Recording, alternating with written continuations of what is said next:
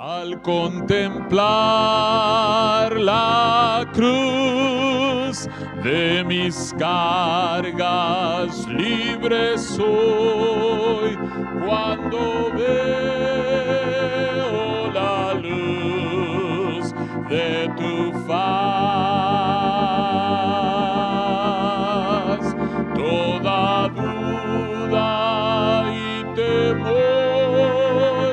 son quitados de mí. Enséñame a confiar en ti. Toda duda y temor son quitados de mí. Enséñame confiar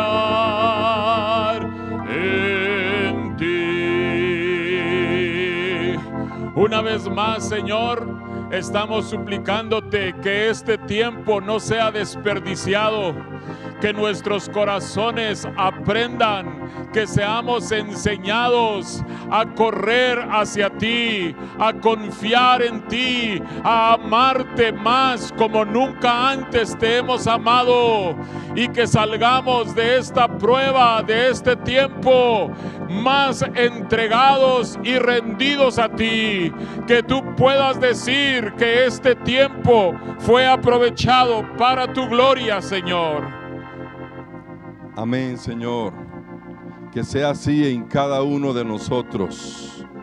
Por amor a tu nombre, oh Señor Jesucristo. Amén.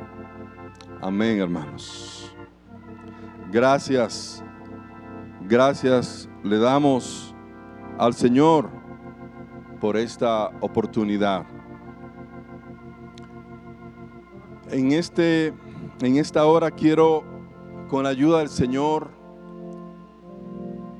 compartir bajo el tema aprendiendo a amar al Señor. El apóstol Pedro, en una de sus cartas, en la primera carta, capítulo 1, verso 7, nos dice que nuestra fe debe ser sometida a prueba.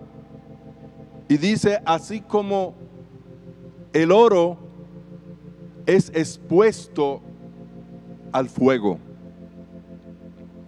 Y alguien diría, ¿cómo es que yo puedo aprender a amar a un Dios que me envía fuego?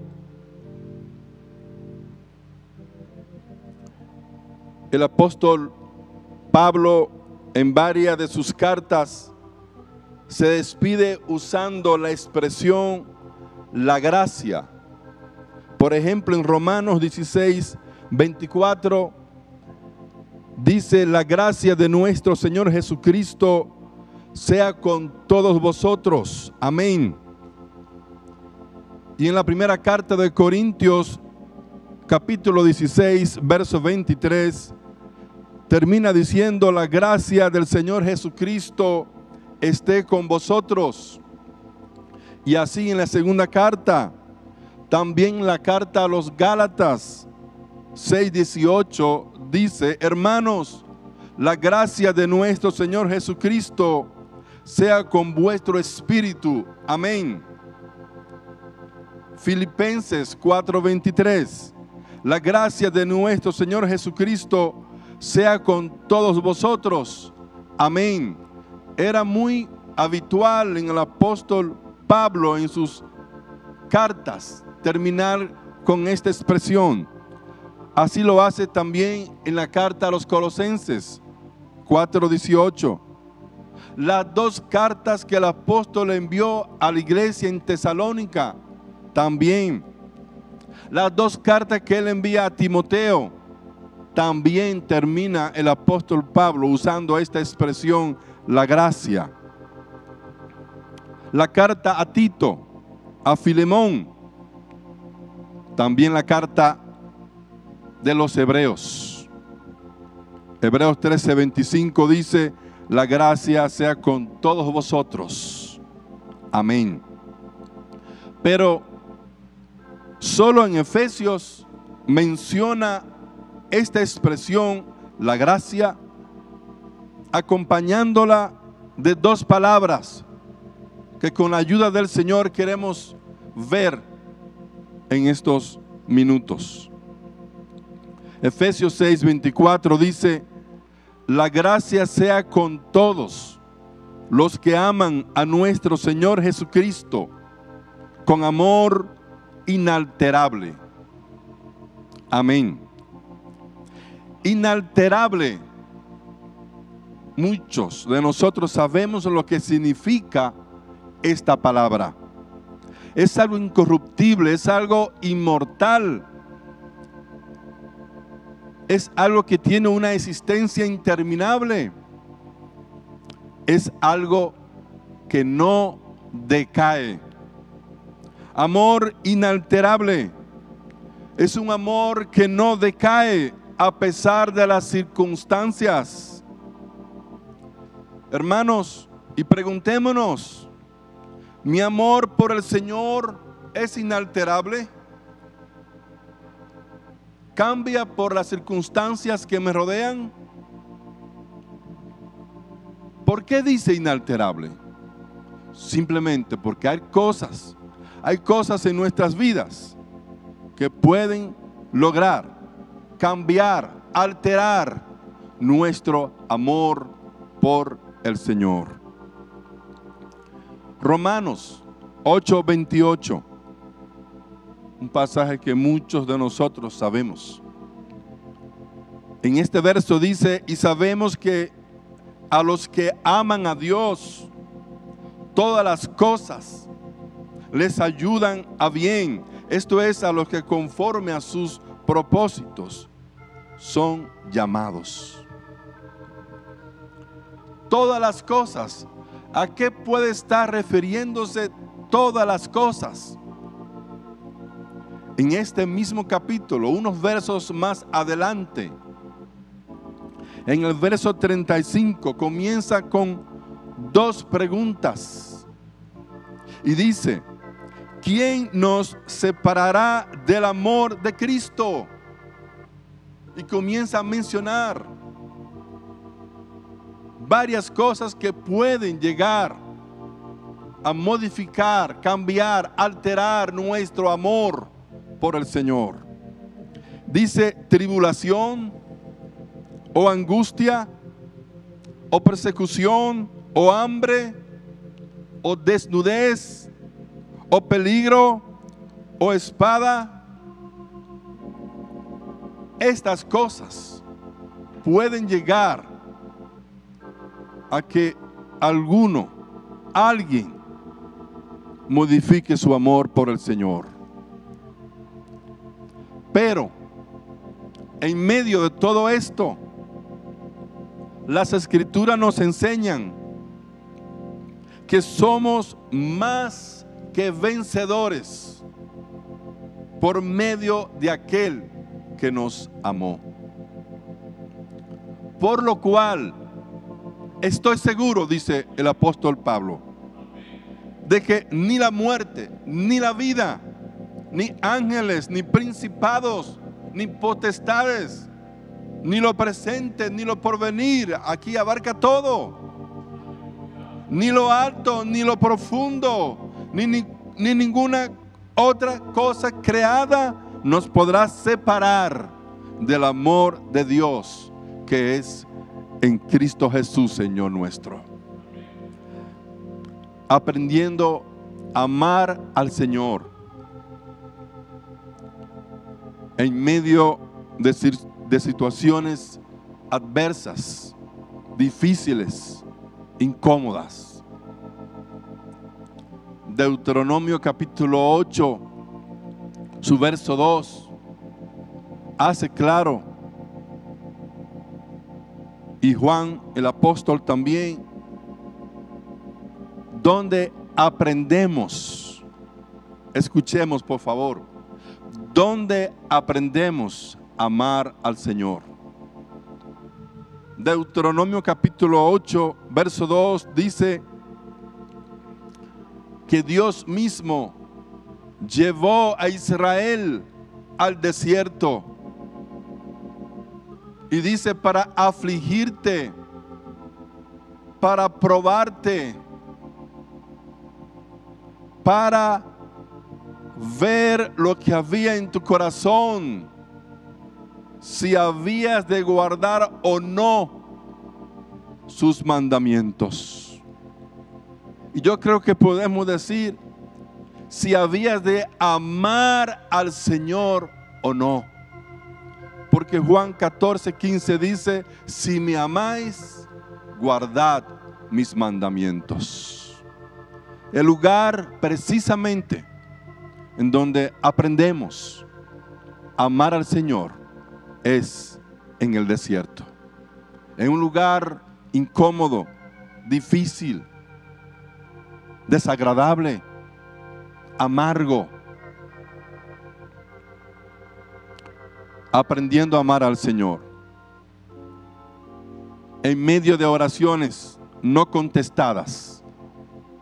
El apóstol Pablo le fue dado un aguijón en su carne, un mensajero de Satanás, dice la Biblia, que lo abofeteara, para que no se enalteciera sobremanera, respecto a lo cual tres veces el apóstol rogó al Señor que lo quitara de él. Imagínense.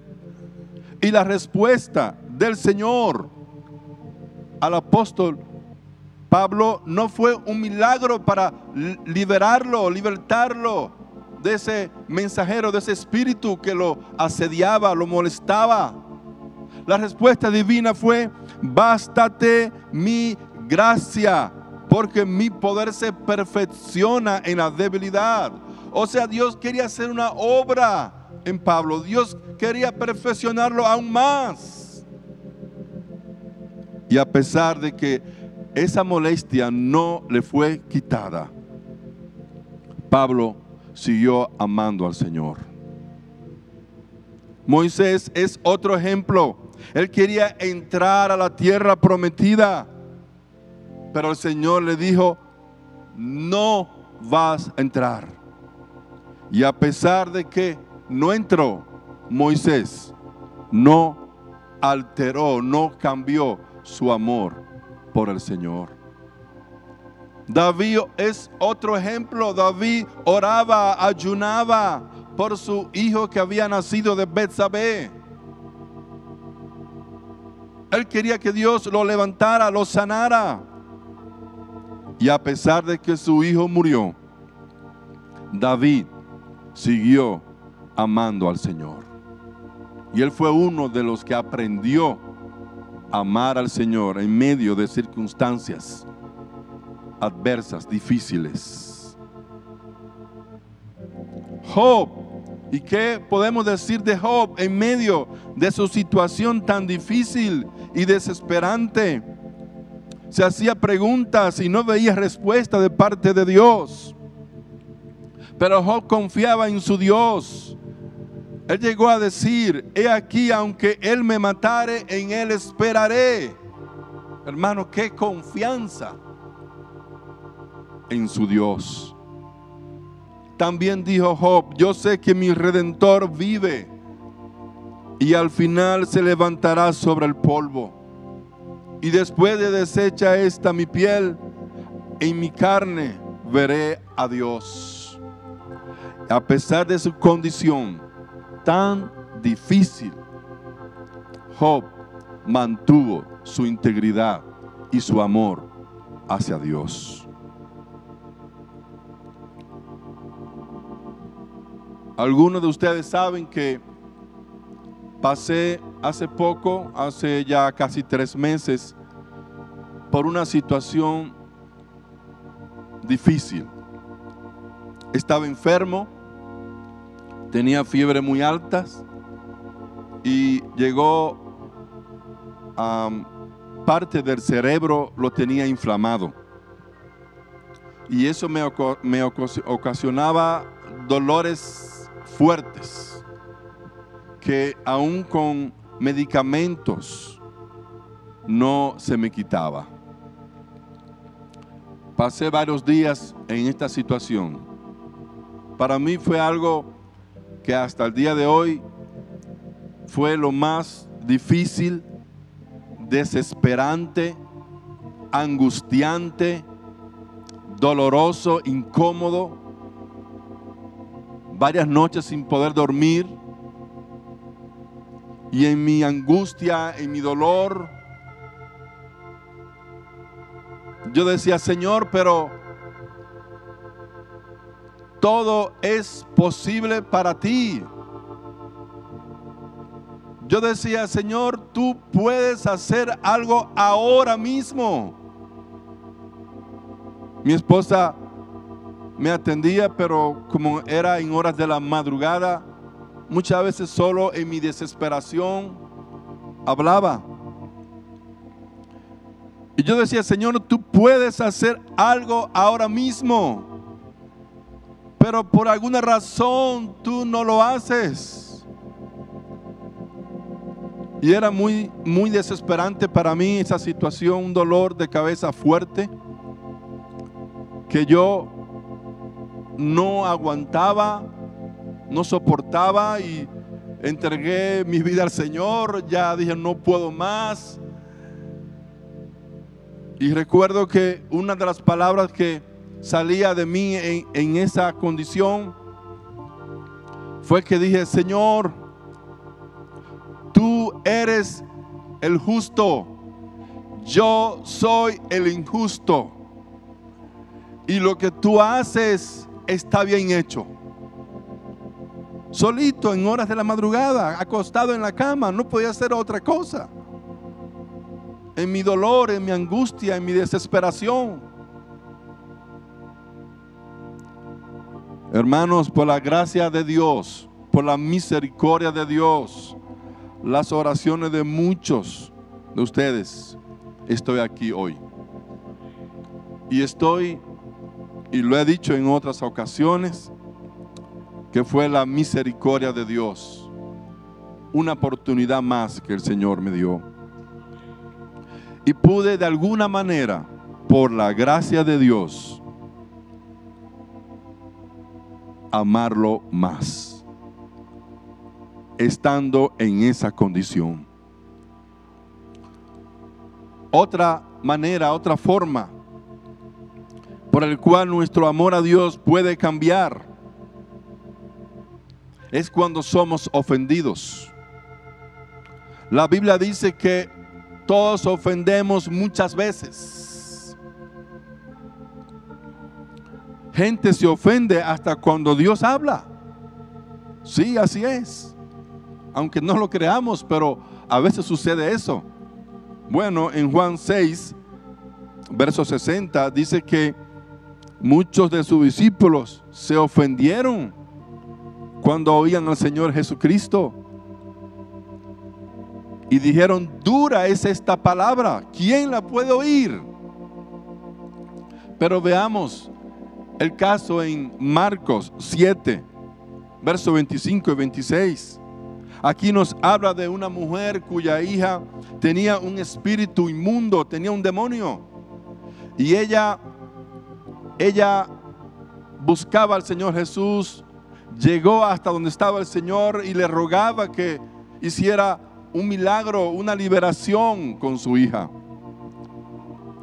Pero Jesús le dijo, deja primero que se sacien los hijos, porque no está bien tomar el pan de los hijos y echarlo a los perrillos. Y miren, miren qué respuesta. En un buen dominicano dice que pocas palabras bastan. O sea, ¿qué le dijo el Señor a la mujer? En otras palabras, perra. Suena duro, ¿verdad? Y incómodo, pero no está bien quitarle el pan de los hijos y darse a los perrillos. Pero la mujer no cambió su actitud, hermanos. Ella no se sintió lastimada. Su orgullo. No. Ella se quedó como se quedan esos perritos que tú le echas un, poquito de alimentos y se quedan ahí buscando más, con necesidad, con hambre. No así el caso de Caín. Caín, al presentar su ofrenda y no ser aceptado ante Dios, él se enojó con Dios. En vez de humillarse y averiguar qué era lo que le agradaba a Dios.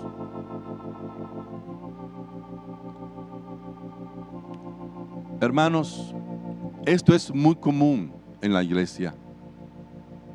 Las ofensas. Y debido a eso, muchos dejan de amar al Señor. En una de esas me pasó una experiencia que a mí me marcó.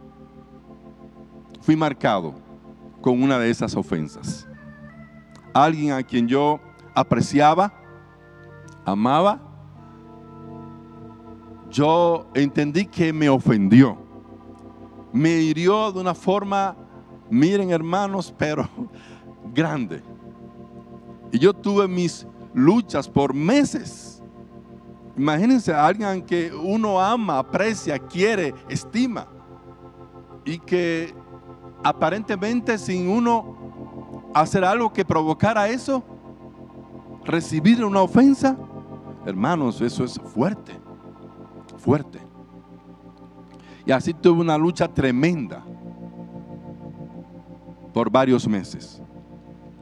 Y no fue sino hasta cuando fui a una iglesia de la confraternidad Ministerio Cebrón, nunca había ido a esa iglesia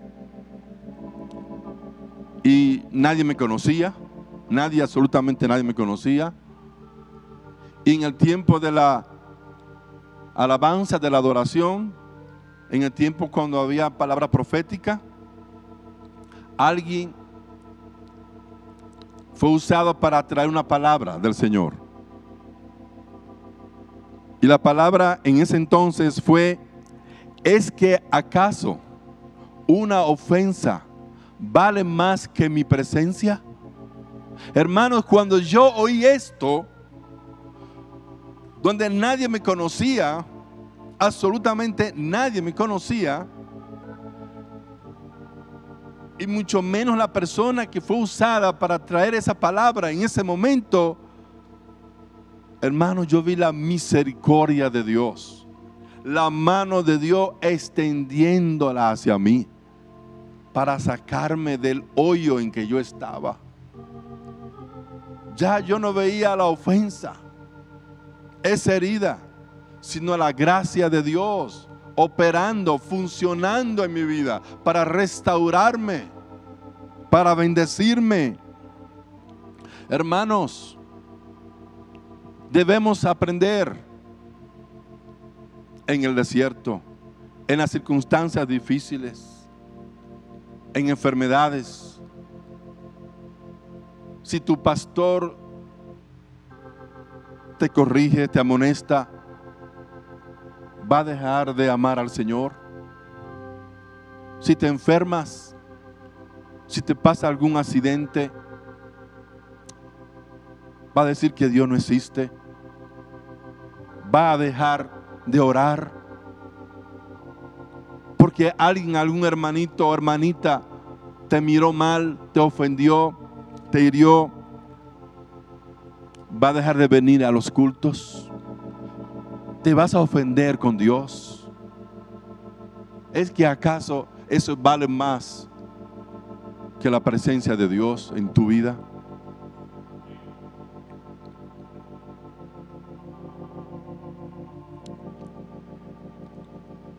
Quiero volver a, Romanos 8. Solamente leí el verso 28 inicialmente, pero quiero que leamos el verso 29. Dice, voy a leer el verso 28 otra vez para que podamos tener la idea. Y sabemos que a los que aman a Dios todas las cosas les ayudan a bien. Esto es a los que conforme a su propósito son llamados. Y dice el verso 29, porque a los que antes conoció, también los predestinó para que fuesen hechos conforme a la imagen de su Hijo, para que Él sea el primogénito entre muchos hermanos. Amados hermanos y hermanas, Dios tiene un propósito maravilloso, lindo, hermoso. Él quiere llevarnos nada más y nada menos que conformarnos a la imagen de su Hijo. Pero para esto, aquellos a quienes antes Él conozca, son los que podrían calificar y ser conformados a su Hijo. Pero ¿por qué menciono esto? ¿Por qué menciono esto? El mismo apóstol en 1 Corintios 8:3 creo que nos da la respuesta. Dice, pero si alguno ama a Dios, es conocido por Él. Hermanos, si aprendemos con la gracia de Dios, amarlo a Él con un amor inalterable, que no sea cambiado por las circunstancias, ¿sí? por eventos negativos, como ya hablamos de ello, tribulación, angustia, hambre, desnudez, peligro. Si permanecemos en su gracia, hermanos, Él nos va a conocer. Y por su gracia y misericordia, Él nos llevará y nos conformará a la imagen de su Hijo. Y por último, quiero mencionar también que el Señor Jesucristo en su hora más oscura, más difícil, no solamente Pablo que oró tres veces para que Dios le quitara esa molestia, ese mensajero que tenía, asediándolo, sino que el Señor Jesucristo, estando en el huerto de Getsemaní, en su hora más oscura, más difícil, él oraba diciendo, Padre, pasa de mí esta copa. Todo es posible para ti. Y dice Mateo 26 que él oró tres veces diciendo las mismas palabras. Padre, todo es posible para ti. Pasa esta copa delante de mí sin que yo la beba. Pero hágase tu voluntad. Hermanos, qué lección nos da el Señor a nosotros.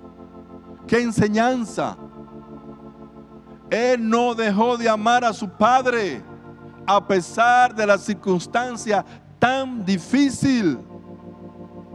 Pero el Padre que sabe nuestra debilidad, seguramente aquel que es bueno, que es misericordioso, hará contigo y conmigo lo que hizo con el Señor Jesús. Dice que mandó un ángel para fortalecerlo.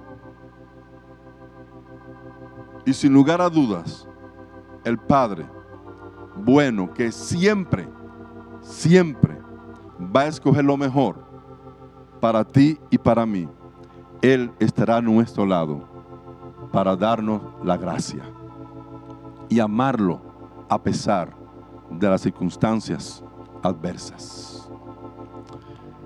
Quiero hacer una oración con la ayuda del Señor y en otra oportunidad vamos a ver una segunda parte de, este, de esta palabra que hemos compartido hoy con la gracia de Dios. Padre Celestial, Oh Dios soberano, Señor, a ti solamente elevamos nuestra mirada, nuestra visión, nuestra voz, confiando en tu fidelidad, en tu amor. Padre, tú no cambias, tú eres el mismo ayer, hoy, siempre. Y tú nos has dicho que tú nos amas Señor, y ese amor tuyo no cambia. Que nuestro amor a ti sea así inalterable, Señor. En tiempos difíciles somos propensos a cambiar, oh Dios, pero con tu gracia, con tu gracia y favor, seguiremos adelante, Señor, glorificando tu santo y bendito nombre. Amén. Amén. Dios les bendiga, hermanos.